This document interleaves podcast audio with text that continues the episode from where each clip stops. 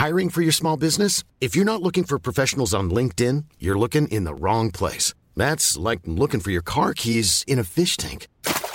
LinkedIn helps you hire professionals you can't find anywhere else, even those who aren't actively searching for a new job but might be open to the perfect role. In a given month, over 70% of LinkedIn users don't even visit other leading job sites. So start looking in the right place. With LinkedIn, you can hire professionals like a professional. Post your free job on linkedin.com slash people today. Also eben kam nochmal die Frage, was ist denn eigentlich eine toxische Beziehung? Ähm, ja, also toxische Beziehung ist eigentlich ja so ein bisschen, ist immer schwer zu sagen, alles, was eine gesunde Beziehung nicht ist, also es ist eine Beziehung, die lebt von, also treten typischerweise starke äh, Ausmaße aus von Bindungsangst, Verlustangst, Egozentrik, Retterimpulsen.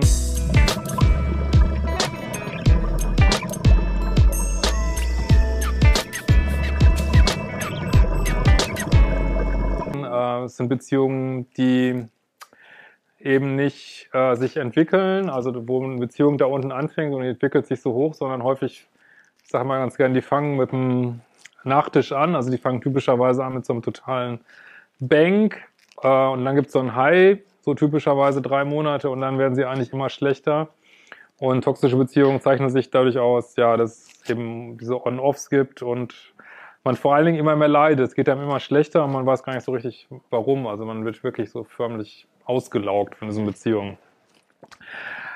Genau. So, dann alle zu trinken und so weiter.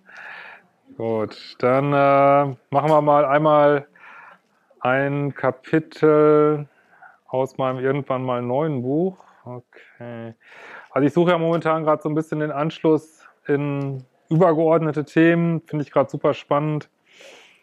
Und dieses kleine Kapitel heißt, ähm, warum passiert mir das alles? Ähm, Menschen, die missbräuchliche Beziehungen hinter sich haben, sind oft völlig fassungslos, wie so etwas passieren konnte. Meist handelt es sich um einen Partner mit deutlich narzisstischen Anteilen, es kann sich aber auch um andere Dynamiken handeln.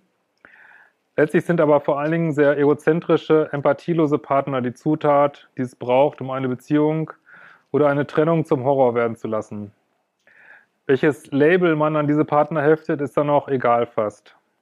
Man denkt, man hat den Partner geliebt und wurde auch geliebt und dann werden oft am Ende oder nach der Beziehung all die Lügen offenbar. Du kannst es dann vielleicht gar nicht fassen, wie dein Ex so sein konnte und gleichzeitig sagen, dass er dich liebt. Wie konntest du an so einer Theateraufführung teilnehmen? Wer hat sich das schon mal gefragt? Oh, ja, okay. Die Frage des Warum zerfrisst die Psyche von vielen förmlich. Es ist tatsächlich wichtig, sich nicht zu lange damit aufzuhalten, weil diese Frage natürlich weiter einer dysfunktionalen Beziehung Nahrung und Energie gibt, über die, über dein Nachdenken. Äh, das ist auch so eine ganz wichtige Sache. Ich glaube ja wirklich, dass wir alle irgendwo energetisch verbunden sind und wenn ihr ständig über so einen Ex nachdenkt, ihr gebt ihnen immer noch Energie quasi, ne, durch dieses Nachdenken so. Dieses verzweifelt verstehen wollen ist auch einer der wichtigsten Prozesse, die einen in der Liebessucht und im Liebeskummer halten. Das Gehirn möchte verstehen, das Gehirn sehnt sich nach einer Einheitlichkeit. Das Gehirn ist so programmiert, weil es für uns unverständliche Dinge natürlich potenziell immer bedrohlich sein könnten. Dennoch ist es ein bisschen so, als wenn ein Reh verstehen will, warum ein Wolf, Fleisch frisst. Es kann es nicht, weil es eine ganz andere Erfahrungslandschaft hat. Die einfachste Antwort wäre, es ist halt so, wie es ist. Eine Biene sticht. Warum? Weil sie eine Biene ist. Es ist für tendenziell co-abhängige Menschen schlicht unbegreifbar, wie andere Menschen so egozentrisch sein können. Ähm, kennt jemand diese Fabel vom äh, Skorpion und dem Frosch? Äh, ja, ja, also es geht so ein bisschen so, dass äh, so ein, ähm, also aus irgendwelchen Gründen müssen diese beiden Tieren so einen Fluss überqueren und dann sagt der Skorpion, äh, ja, der, zu dem Frosch, ja, du kannst ja schwimmen. Also ich äh, gehe auf deinen Rücken und wir schwimmen dann rüber. Und dann sagt der Frosch, ähm, ja, du stichst mich doch dann. Ne? Das ist, äh, und dann sagt der ähm, Skorpion, ah, ich wäre ja schön bescheuert, wenn ich dich irgendwie so mitten auf dem Wasser stechen würde, dann gehen wir beide unter. Und dann überlegt der Frosch und überlegt und dann sagt er, ja, okay, macht Sinn, ne? wer ist schon so? Ja, Und äh, sie fangen dann an rüber zu schwimmen und mitten auf dem Fluss äh, sticht der Skorpion den Frosch. Ne? Und äh, dann beim Untergehen fragt der Frosch, meine Güte, warum machst du das denn? Und dann sagt der Skorpion, ja, es ist meine Natur.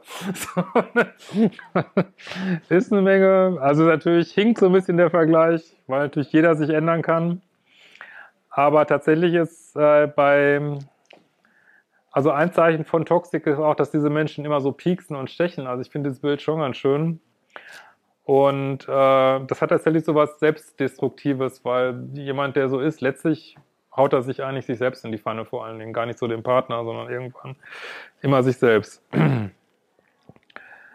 ähm, dennoch ist hier der, hier der Versuch, ein paar weitere Antworten zu finden für dich. Diese liegen auf verschiedenen Ebenen. Es ist wichtig, diese Ebene nicht zu sehr zu verwischen, dabei macht man unter Umständen dann doch wieder Fehler.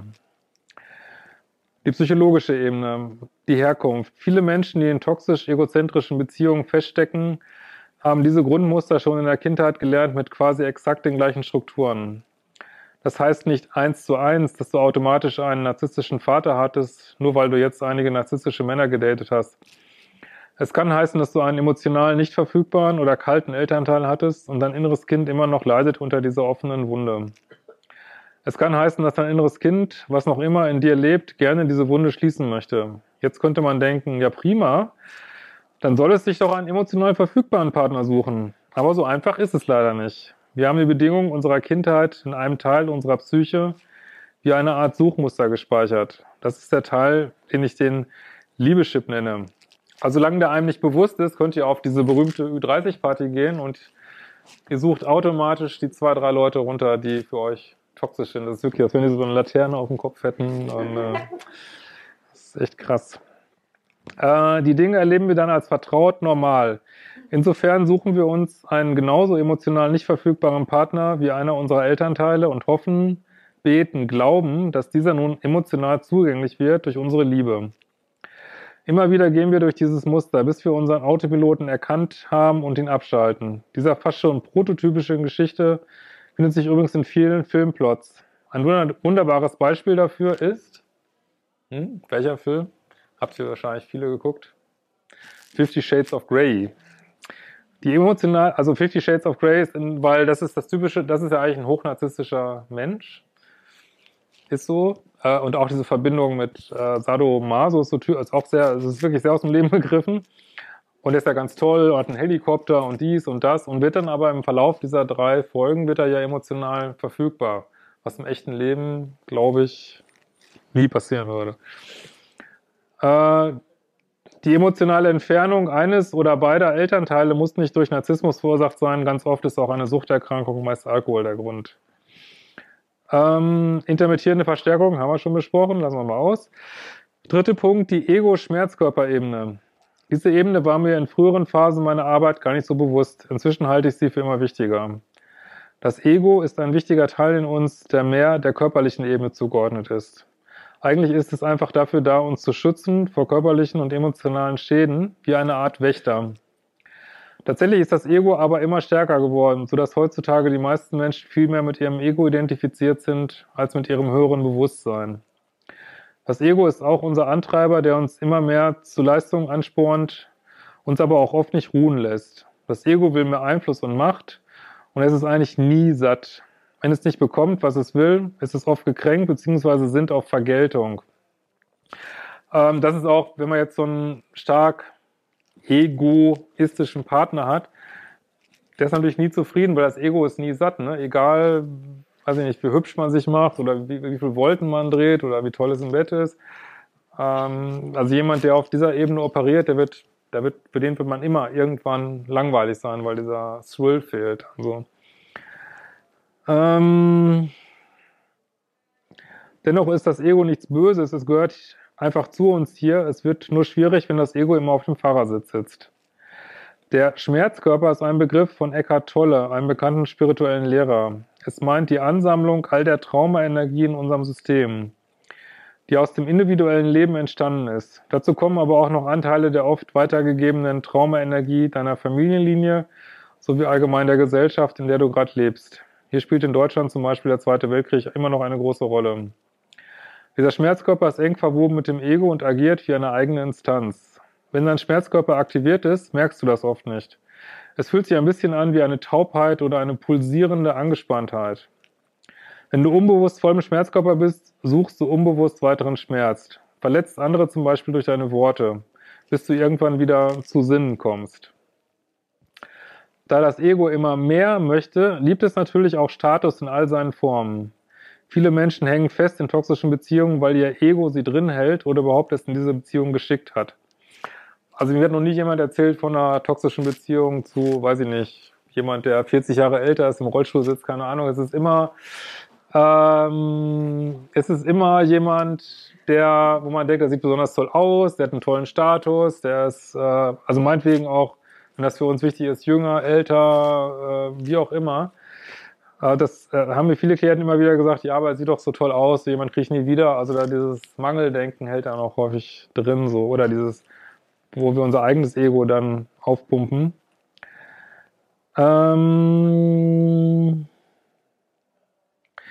das Ego möchte den scheinbaren Statusgewinn durch einen vielleicht besonders attraktiven oder beruflich erfolgreichen Partner nicht aufgeben, obwohl dieser Partner absolut nicht kompatibel ist oder grundlegende Werte nicht teilt. Äh, selbst wenn eine toxische Beziehung verlassen wird, gerät man leicht wieder in die nächste, da dieser Egoanteil nicht erkannt wird und viele recht egozentrische Partner eben auch auf dieser Statusebene extrem viel Wert legen. Was hat das nun mit dem Schmerzkörper zu tun? Es gibt oft eine regelrechte Schmerzsucht, auch erkennbar in manchen sexuellen Praktiken. Die Aktivierung des Schmerzkörpers tut zwar weh, aber es ist auch wie ein Mückenstich, den man immer wieder aufkratzt, obwohl man weiß, dass es der Wunde nicht gut tut und sie so nicht abheilen kann.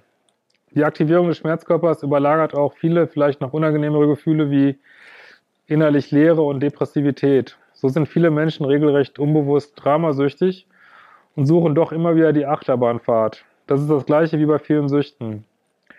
Der kurzfristige Gewinn durch einen Rausch wird höher bewertet als der langfristige Schaden, der daraus entsteht.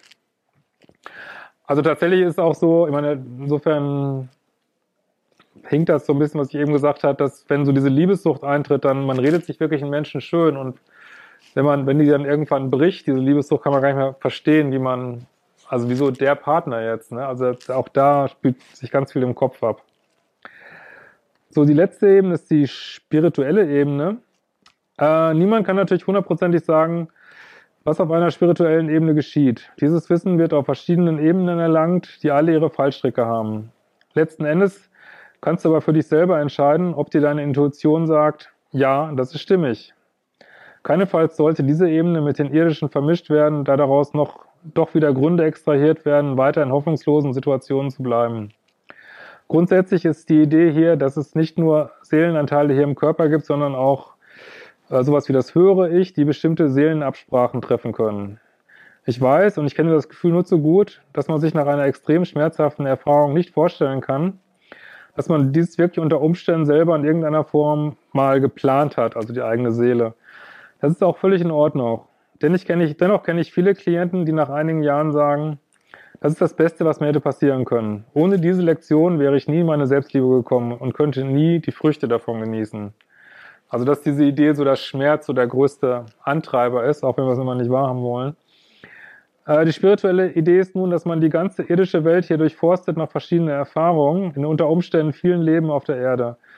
Wenn man die ersten Male hier ist, ist der Übergang in einen festen Körper extrem traumatisch. Oft scheint man sich erstmal der, Dun der Anführungsstrichen dunklen Seite zuzuwenden, dunkel im ganz großen Anführungsstrichen. Man schaut nicht viel auf das, was das eigene Verhalten mit anderen macht, verliert sich im Ego und ist vielleicht berauscht von den ganzen Machtspielchen, die man hier spielen kann. Was ich alles ausgleichen muss, gehört zur Lektion, aber auch zu erleben, wie sich die Opferseite anfühlt. Dann erklären sich die Seelen deiner Seelengruppe vielleicht bereit, diese Aufgaben für dich quasi als Darsteller zu übernehmen. Diesmal so in aller Kürze. Du glaubst nicht an mehrere Leben hier? Auch kein Problem. Dieses Ausgleichen von Energien kann sich auch in einem Leben vollziehen. So wie jemand vielleicht permanent zu nett ist, über alle Übervorteilungen, alles benutzt werden hinweggeht, sieht man vielleicht mit diesem extremen Verhalten wiederum das andere Extrem an. Also sehr egozentrische Menschen, die dann alles andere als nett sind. Gar nicht. So wie man sich selber permanent innerlich runterputzt oder kritisiert, trifft man auf Menschen, die das Gleiche einfach nur im Außen tun. Dieser Teil der spirituellen Sicht geht davon aus, dass alles, was wir erleben, in irgendeiner Form Projektionen aus unserem Innen sind, die wir dann quasi als Spiegelung im Außen erleben. Unterdrückte Wut, nicht angeschaute Ängste begegnen einem dann als bedrohliche, ärgerliche Menschen, die die Pflaster von diesen nicht wirklich ausgehaltenen Wunden abziehen. Das betrifft natürlich auch positive Ereignisse. Jemand, der voll Überzeugung davon ausgeht, dass er viel verdient in diesem Leben und entsprechend dankbar ist, zieht dies dann auch immer mehr an. Ja, das mal dazu. Genau. Gibt es da noch irgendwelche Fragen, Anmerkungen? Jetzt kommen wir mal zum Dating. ja. Hm. Okay, wer von euch macht denn Online-Dating? Ach komm, echt? Keine? Und wie daten die anderen? Offline oder gar nicht? Oder waren noch viele? Wer ist denn Single? Ja, okay. Wie datet ihr? Gar nicht? Reicht? Keine Lust? Okay. okay. Okay.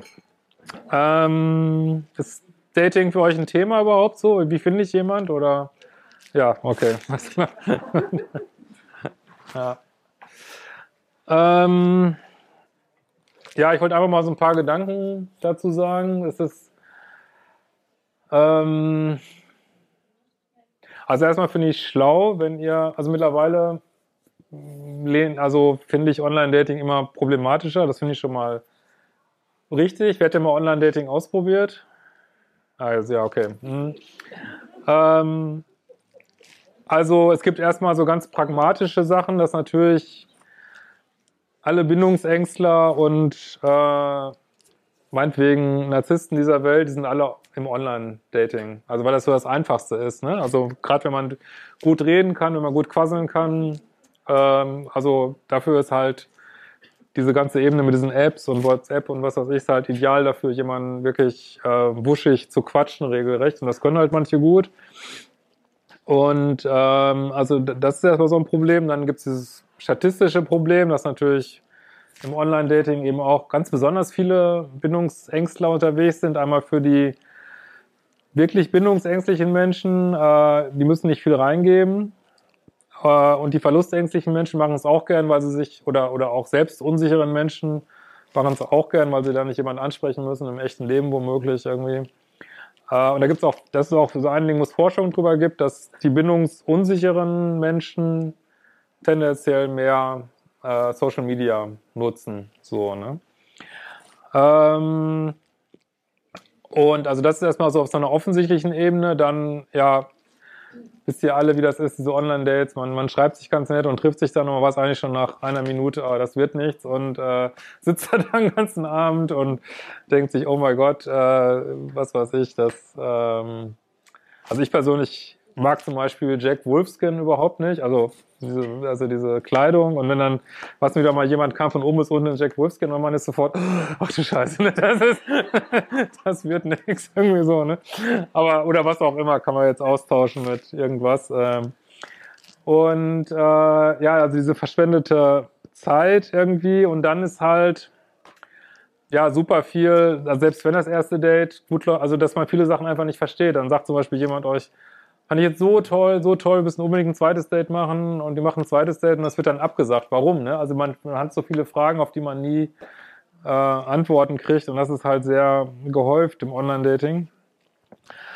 Ähm, also erstmal ist es total verständlich, wenn man aus so einer toxischen Beziehung rausgeht und hat keinen Bock. Das ist auch ähm, total in Ordnung.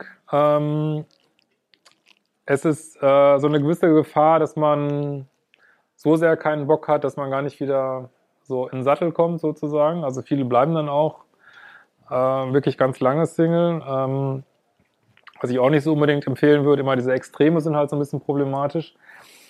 Ähm, und äh, aber es ist wirklich gut, mal so eine Dating-Pause zu machen, damit sich dieses ganze System mal runterfahren kann, äh, dass mal diese ganzen Hormone wieder äh, zur Ruhe kommen. Und dann ist tatsächlich, was sich aus, aus meiner Sicht am meisten bewährt hat, so abgedroschen es auch klingt, ist tatsächlich so, was ich mal so dieses nice geile Leben nenne, so, ne? dass ihr wirklich konsequent äh, in Selbstliebe geht, was jetzt viele Aspekte hat, innere Kind angucken zum Beispiel, ähm, Abbau von Co-Abhängigkeit, dass ihr durch euer ganzes Leben mal durchgeht, wo werde ich noch irgendwie übervorteilt. Ähm, das geht bei vielen so, dass fast der ganze Freundeskreis dann wegfällt. Ne? Wenn man erstmal merkt, man hat da so ein Muster irgendwie, man ist immer derjenige, der die Überstunden macht, man, äh, was weiß ich, als ihr auf der Intensivstation war, ist keiner gekommen, aber ihr besucht immer andere. Also man, wenn man es wirklich mal so alles durchgeht, dann ähm, ja, es bleibt manchmal nicht so wahnsinnig viel übrig, aber auch das kann ein ganz wichtiger Prozess sein von, von Selbstliebe. So. Ähm, und natürlich, super wichtig, wenn ihr jemand Neues kennenlernen wollt, nicht mehr mit Toxen, sage ich jetzt mal so flapsig, Toxen kommunizieren, wenn ihr noch irgendwie noch zu jemandem Kontakt habt, mit dem ihr mal in so einer toxischen Beziehung wart, wenn es auch nur WhatsApp ist und so, äh, also es gibt so einen Spruch im Englischen, der heißt so Nothing beats a fantasy, ne? Also solange ihr noch in dieser Fantasie seid von dieser liebessüchtigen Beziehung, hat kein realer Partner eine Chance bei euch so, ne? So, wenn man das mal alles so einigermaßen glatt gezogen hat, dann ist tatsächlich super gut zu überlegen, Mensch, das wollte ich schon immer mal machen, was äh, so eine Zieleliste machen, was äh, äh,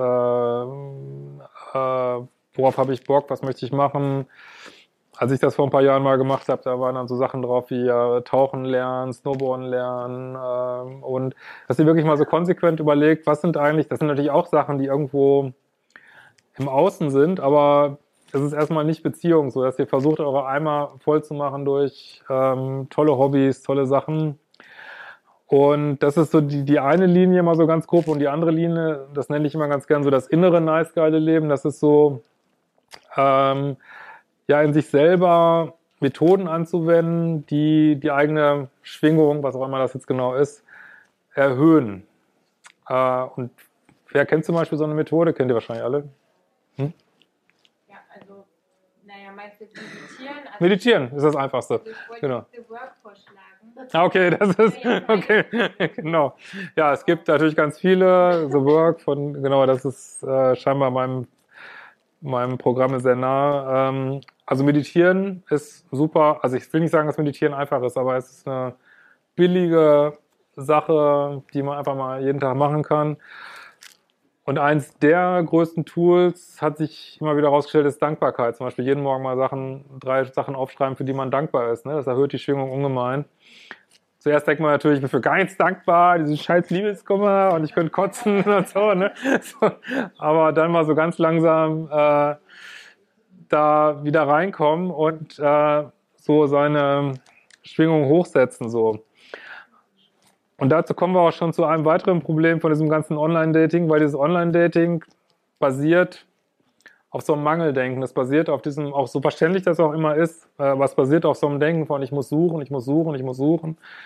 Ähm, oder ich muss jagen, ich muss suchen. Das ist so, wie wenn ihr, äh, ja, wenn man zum Beispiel eine Katze jagt, lässt sie sich fangen? Nee, die läuft weg sozusagen. Und so ist das häufig auch in der Dating-Situation. Je mehr ich dem hinterher jage, äh, umso weniger bekomme ich das häufig. Und was ich mir tatsächlich mittlerweile als die sinnvollste Dating-Möglichkeit darstellt, ist sozusagen das, an das, äh, wenn ihr soweit seid, ähm, an das Universum abzugeben, zu sagen, ja, ich hätte jetzt gern einen neuen Partner, kannst du mir mal, oder was auch immer ihr glaubt, Universum, keine Ahnung, äh, kannst du mir jetzt mal jemand schicken und dann mit dem nice geilen Leben, also mit offenen Augen weitermachen und gucken, wann euch da jemand geschickt wird. Jetzt denkt man natürlich, oh Gott, da kommt ja nie jemand und ich wohne hier in Jena und hier gibt's ja nur 70.000 Einwohner und keine Ahnung, ne? So, ne? So? Oder 100.000. Äh, oder auf dem Dorf, schreiben mir mal, ich wohne auf dem Dorf, soll ich da jemand kennenlernen? Aber ähm, tatsächlich ist es ja so, dass man doch, dann klingelt ja doch mal jemand an der Tür und man geht mal oder man geht auf ein Seminar und ähm, also tatsächlich halte ich, also natürlich wird wahrscheinlich niemand, wenn den ganzen Tag zu Hause sitzt, ist vielleicht schwierig. Äh, aber wenn ihr sozusagen auf diesem nice geilen Leben, den Sachen, die ihr da macht, wenn man da äh, wirklich mal die Augen offen hat und Geduld, das ist ja bei mir eine absolute Schattenseite, Geduld. Ich bin so ein dermaßen ungeduldiger Mensch. So. Aber wenn man dann Geduld hat ähm, und also dann kommt man eigentlich in dieses Mindset rein von Fülle, dass man sagt, nee, es gibt keinen Mangel. Es gibt hier äh, acht Milliarden Menschen irgendwie und da wird schon irgendwie, also die da oben wissen schon, wer der, der nächste für mich ist. Und genauso wenig wie ihr euren toxischen Partner suchen musstet, der ist ja auch in euer Leben reingepurzelt wahrscheinlich, äh, ja, wird auch irgendwann ein besserer kommen. Und also dieses Mindset von ähm, das wird schon kommen und sich das, was ich auch für ein super Tool halte, sich das schon auszumalen, dass ihr euch schon quasi schon drauf freut, ne, wie dann euer Leben kommt es ist so ein bisschen so, ganz gute Analogie ist schwanger werden. So wenn ihr zum Beispiel mal, wenn ihr ein Kind also viele waren ja bestimmt schon mal schwanger von euch, wenn das Kind im Bauch ist, man freut sich ja schon drauf, obwohl man es noch gar nicht hat. Ne? Also das ist ja schon da. Ne? Gut, jetzt schwanger kann man sehen, da wächst was, aber ihr freut euch schon drauf. Und wenn man mit so einer Haltung an Dating angeht, so dass als wenn ihr quasi Dating schwanger das kann ich nicht hochladen. Oh Gott, also wenn ihr quasi, als wenn ihr quasi Dating schwanger seid und euch schon drauf freut, ähm, wenn da der Richtige kommt, irgendwie, das, äh, also da, das ist so das richtige Mindset, wo man wirklich einen guten Partner kennenlernen kann. Und ähm, also das ist eine Sache, mit, mit der ich gerade äh, viel experimentiere. So wenn ich mir irgendwas wünsche, mir vorzustellen, dass es quasi schon eingetreten ist oder die, diese Gefühle schon vorstelle und das klappt mir oft erstaunlich gut so. Ne? Also das kann ich sehr empfehlen, aber dieses so zwanghaft Suchen ähm, führt tatsächlich häufig zu, dass man, dass man wieder im Mangeldenken ist und Mangeldenken zieht häufig wieder toxische Beziehungen an, weil die basieren ja auf Mangel quasi. Ne?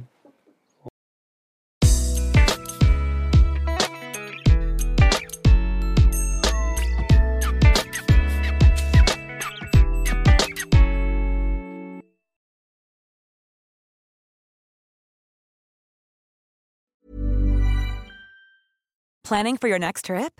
Elevate your travel style with Quince. Quince has all the jet setting essentials you'll want for your next getaway, like European linen, premium luggage options, buttery soft Italian leather bags, and so much more. And is all priced at 50 to 80% less than similar brands. Plus, Quince only works with factories that use safe and ethical manufacturing practices. Pack your bags with high-quality essentials you'll be wearing for vacations to come with Quince. Go to quince.com/pack for free shipping and 365-day returns.